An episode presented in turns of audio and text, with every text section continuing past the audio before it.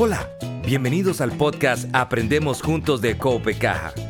Un espacio para conversar sobre temas de valor que aportarán positivamente a tu vida, con la ayuda de expertos que nos brindarán claves para lograr equilibrio y bienestar. Acompáñanos para aprender y seguir creciendo juntos.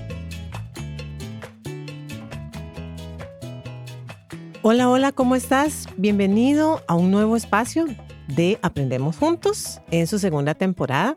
Mi nombre es Suheini Gamboa de Relaciones Corporativas de Cope Caja y para hoy tenemos un tema muy interesante y con un nombre muy curioso, el síndrome del impostor. Y para que nos brinde una cátedra sobre este concepto, tenemos a una invitada súper especial, mi amiga Ginés Rodríguez Pérez. Ella es periodista y comunicadora con más de 20 años de experiencia y viene a conversarnos sobre este tema. ¿Cómo estás, Ginés? Hola, Su, qué lindo poder compartir con vos este, este ratito también y bueno, también poder compartir un poco de mi experiencia, de lo que he podido descubrir de este, de este síndrome con un nombre tan particular como es este, ¿verdad? El síndrome del impostor, de la impostora, también a veces le dicen por ahí y que, bueno, de pronto yo creo que le puede dar luz a muchas personas para decir, ay, mira, yo creo que a mí me pasa eso mismo. Claro, entonces entremos en materia de una vez porque lo importante es que aprovechemos esos minutitos y eh, que vos podás transmitir toda esta información tan relevante para la vida, para cada uno de nosotros. ¿Qué es el síndrome del impostor y cómo nos damos cuenta de que lo tenemos? Vea, vamos a empezar explicándolo de una forma tal vez muy práctica y muy, muy cercana para la gente. Imagínense que ustedes tienen una amiga, ¿verdad? Un amigo que le están diciendo, ah, no, mira, ese, ese pantalón no se te ve bonito, ah, no, mira, este, ese trabajo no es para vos, mira, te están ofreciendo ese ascenso, mm, ¿usted cree que usted puede lograrlo? Eh, mira, ese proyecto pudiste haberlo hecho mucho mejor, lo entregaste un poco a la carrera, ¿verdad? Solamente que no es una persona quien nos lo está diciendo, sino que somos nosotros mismos. Entonces yo a veces yo digo, ¿y para, para, qué alguien... Un amigo tóxico. Un amigo tóxico, exactamente. ¿Para qué alguien me va a hacer bullying? Sí, si ya uno lo tiene, si uno lo tiene por dentro. Incorporado. Pues de eso se trata el síndrome del impostor. Es esa recurrencia en frases para decir, eh, no lo estás logrando, no estás a la altura, no sos suficientemente buena em, y vivir constantemente con el temor de que se den cuenta que realmente no lo estás haciendo bien, sino que todo obedece a que estás en un momento de suerte, de que te salieron bien las cosas porque alguien te ayudó. Y yo le agregaría un, un, factor adicional, que es que aunque haya evidencia de que las cosas están saliendo bien, usted no lo quiere ver, no lo quiere reconocer. No es que no quiere, es que no lo puede. Es más, yo diría que hasta se siente como, como incómodo. Eso es una de las cosas bien curiosas de este, de este síndrome. Em, vamos a ver, no significa que te vaya a detener la vida ni a incapacitar a hacer ciertas cosas, pero sí empieza a programar ciertas de tus decisiones. Y yo creo que ahí es donde está el tema, ¿verdad? Que en la medida en que podamos identificarlo, poder hacer una mejor gestión de estas emociones que provoca este tipo de pensamientos. ¿De dónde nace ese síndrome? O sea, ¿qué, qué, qué se detona en, en, nosotros, en nuestra mente, en nuestro ser, para autosabotearnos? Qué interesante, qué interesante. Vea, vamos a ver, lo que he podido averiguar es que todo esto nació, o esta investigación tiene bastante tiempo ya.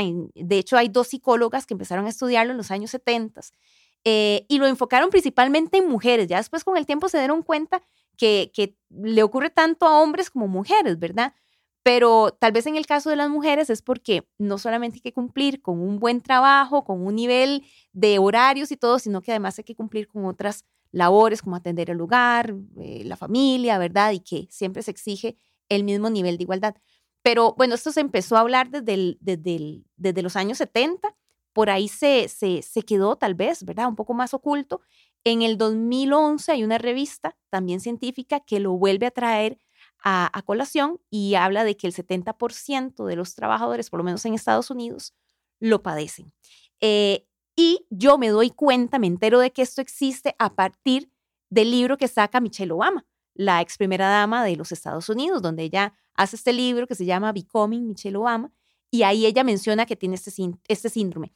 Yo empiezo a leer y digo yo, ay sí, Yo también, ay sí, yo también, ¿verdad? Entonces, ¿cuál es la definición de este síndrome? De este síndrome? Que uno nunca se logra sentir a la altura de las circunstancias, que nunca es lo suficientemente bueno para lo que te están pidiendo hacer y que aunque haya reconocimientos, usted no lo quiere aceptar. No, no, no, no se siente incluso yo diría como que estorba, ¿verdad? Que alguien, aunque es lo que estamos buscando, un reconocimiento de que estás haciendo bien las cosas, en el momento en que hay un reconocimiento, uno es como, ay, no, no, no, no. No, nos sentimos merecedores. No nos sentimos merecedoras de ese reconocimiento. Ese es, esa, es, esa es la clave.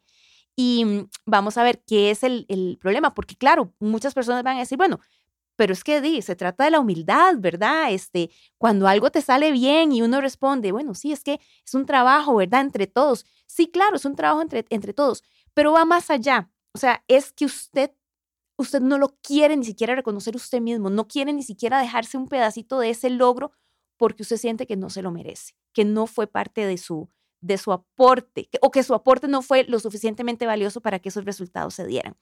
Y ahí es donde puede afectar las decisiones que tomamos, ¿verdad? Incluso, por ejemplo, las posibilidades de un, de un mejor puesto. Eh, se empieza a generar todo un sabotaje interno para decir, ah, no, mira, ese, ese es un reto muy fuerte eh, pensalo bien porque de pronto más bien te van a salir este, pues, las, las, las deficiencias que tenés en tus capacidades. Eh, o, por ejemplo, si algo no resulta de la forma en como lo esperabas, empezás incluso a plantearte la posibilidad de, de, no estar más ahí, de renunciar a un trabajo, de, de, buscar otra forma, porque nos aterra, nos aterra por, por mucho, ¿verdad?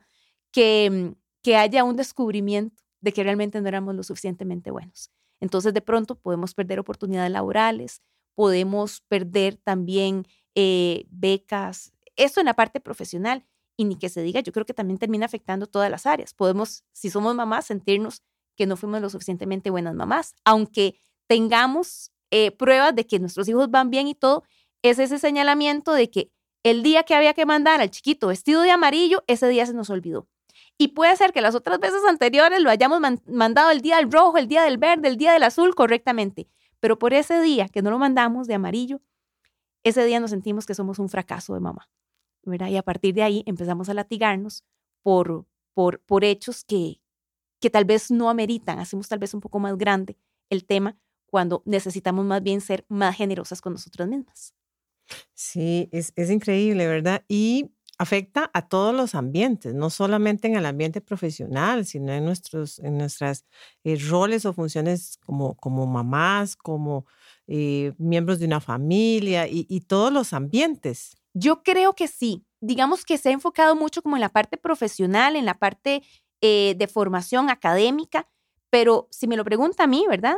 Yo creo que es el mismo efecto en cada una de las áreas y sobre todo porque en donde tenga que ver su autoestima, ahí se va a estar lesionado, ¿verdad? Incluso yo diría que está en la parte física, porque entonces nunca te sentís lo suficientemente bonita, lo suficientemente eh, agradable para poder estar en presencia de los demás, ¿verdad? Empezás a, castigarte.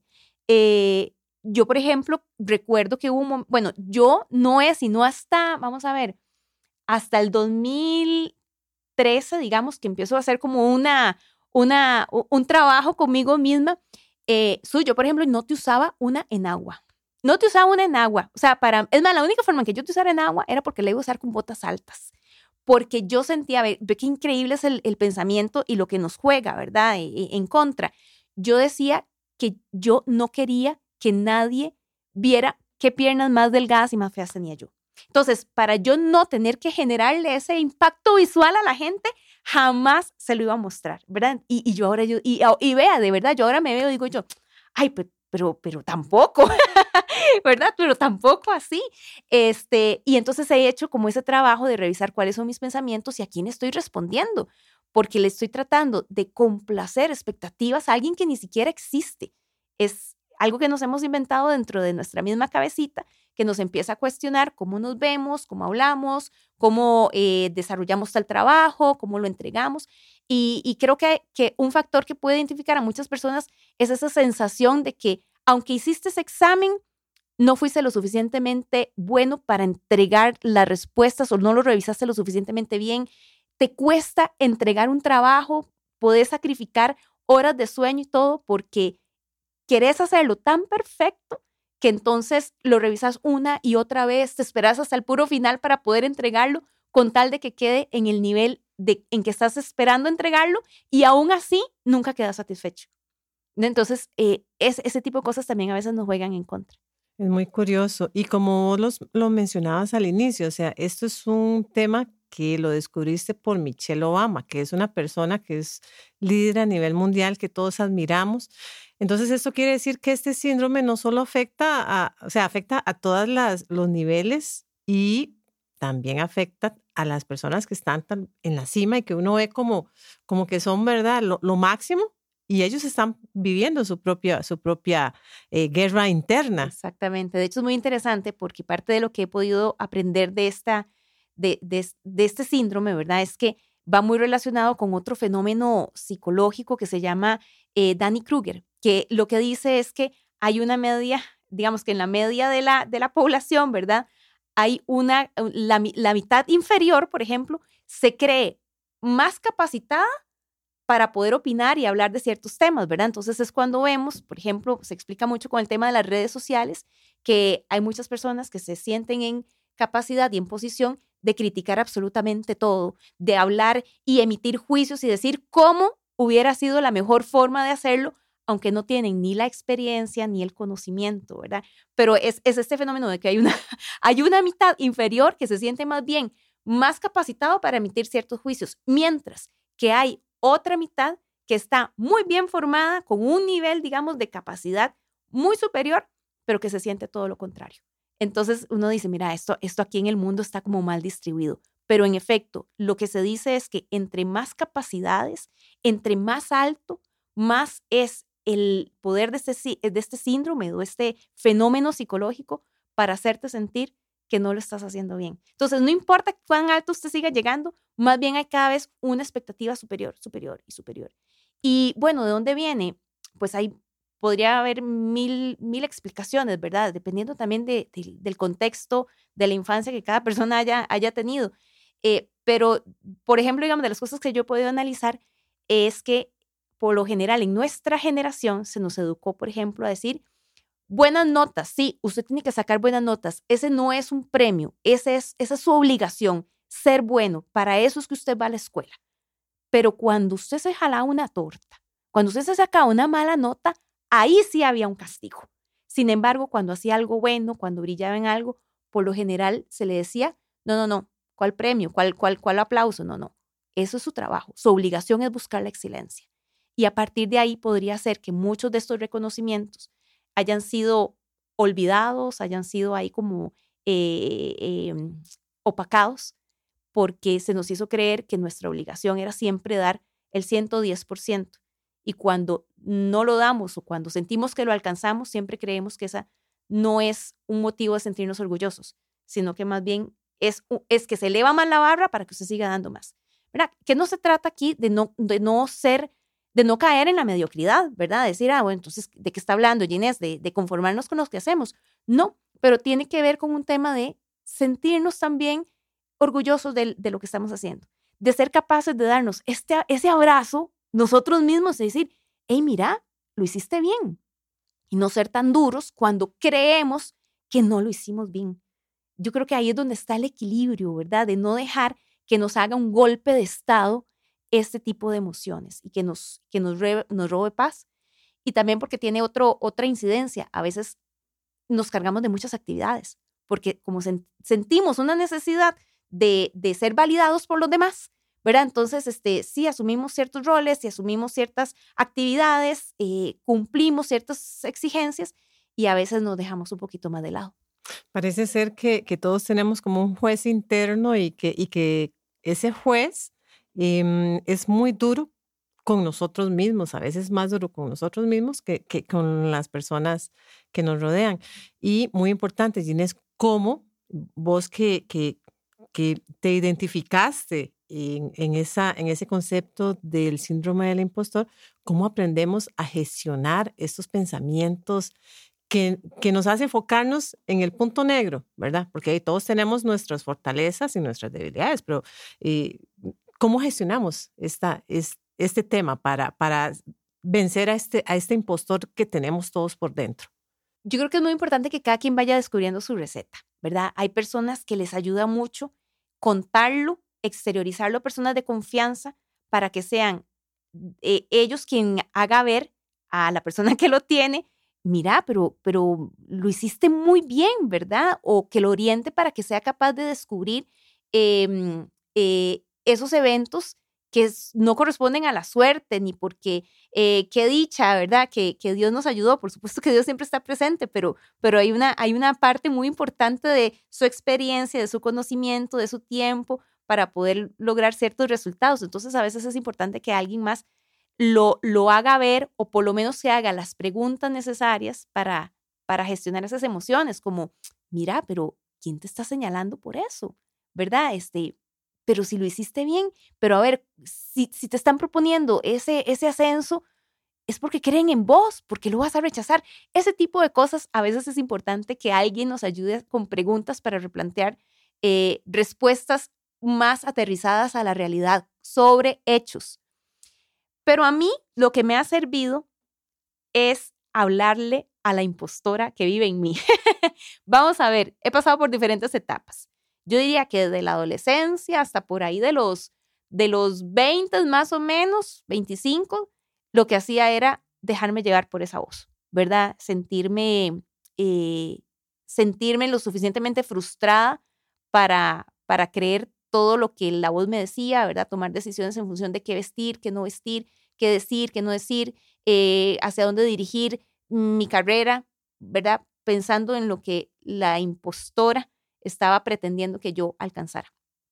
Luego pasé por una etapa donde quería callarla, ¿verdad? Entonces era como, no, no, no, no le haga caso, ¿verdad? Eh, vos necia, ya cállate, ¿verdad? Eso no es así. Pero yo creo que como todo en esta vida, cuando usted quiere eh, callar algo, cuando quiere ocultarlo, no es que se desaparece, sino más bien como que hace más presión. Entonces vieras que opté por hablarle. Y te estoy diciendo que esto lo vengo haciendo más o menos desde hace unos seis años, más o menos, que es que le hablo, porque he entendido que esta, esta voz de la, de la impostora no nace desde, desde eh, una, un, un castigo, ¿verdad?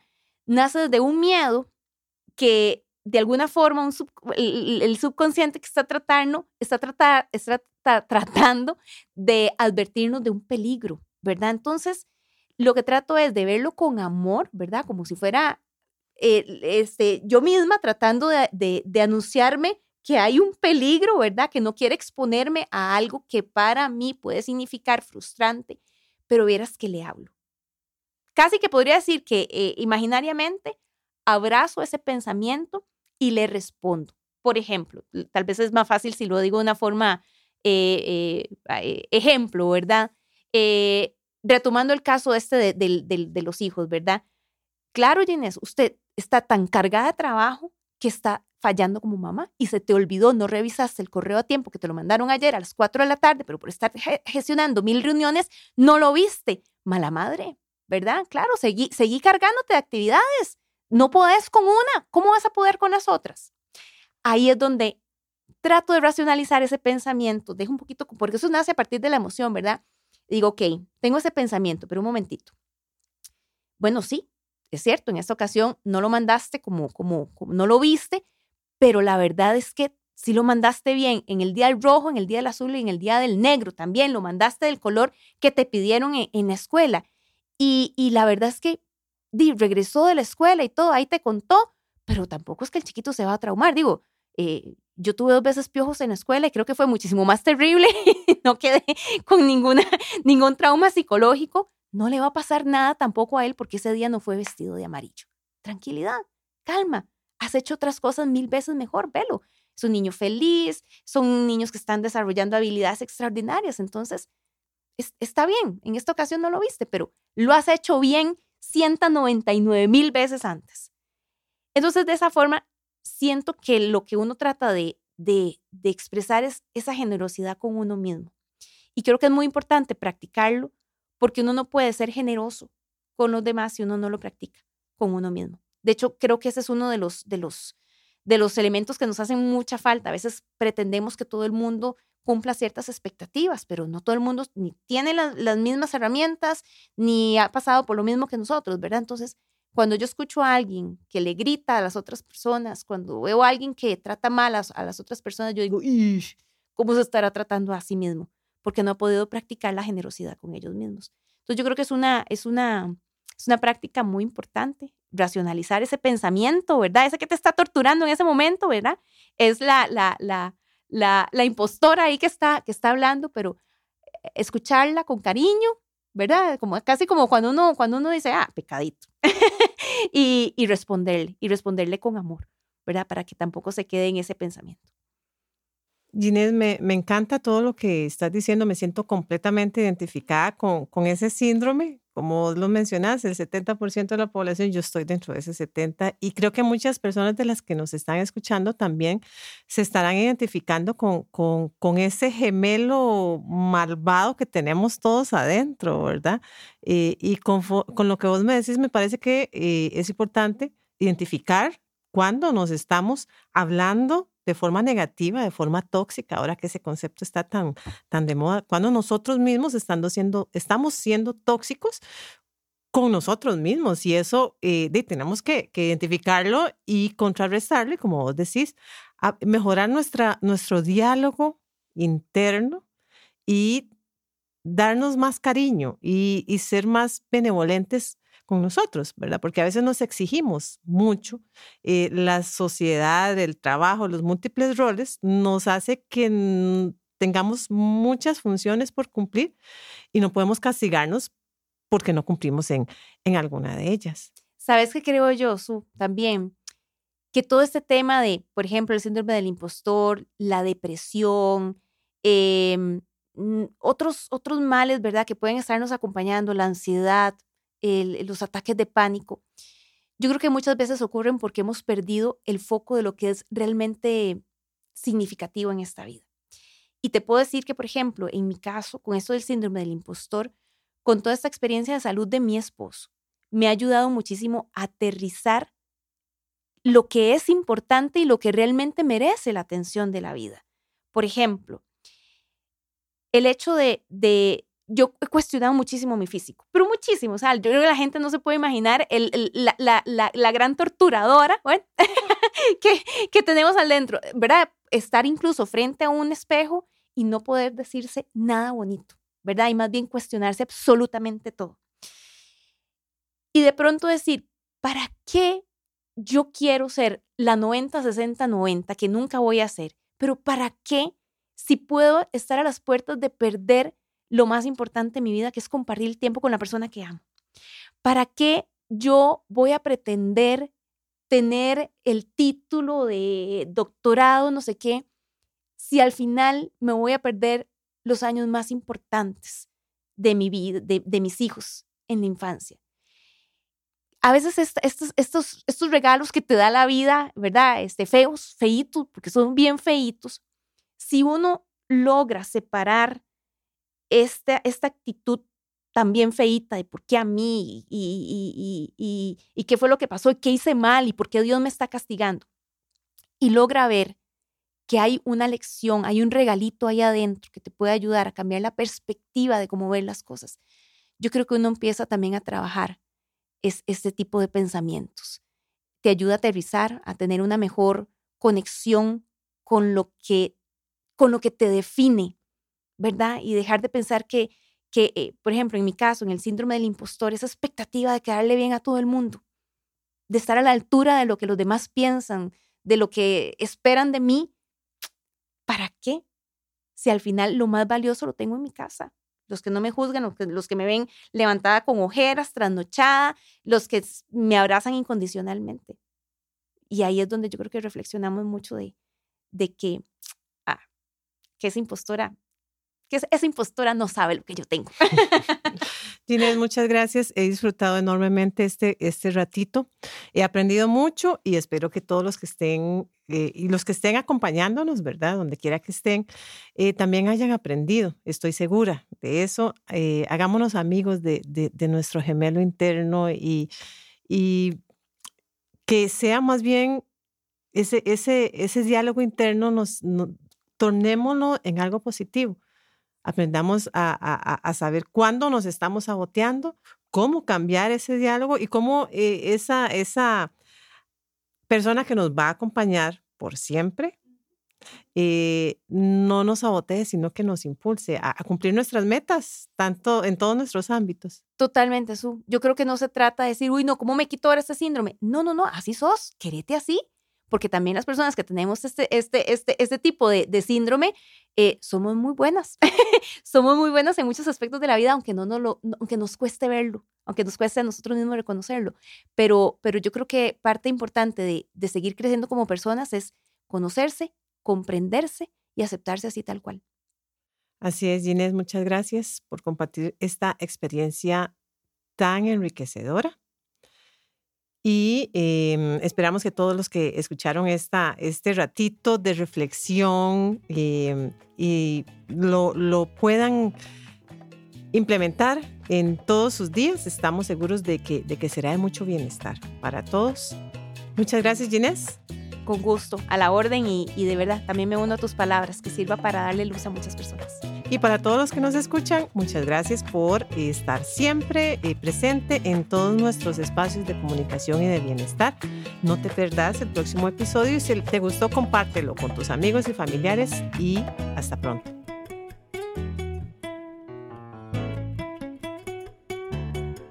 Aprendemos Juntos es una iniciativa de Coope Caja Conoce más en nuestra página web www.coopecaja.fi.cr. Seguinos y activa las notificaciones para que no te perdas ninguno de nuestros episodios. No olvides compartirlo con tus amigos y conocidos. Gracias por escucharnos.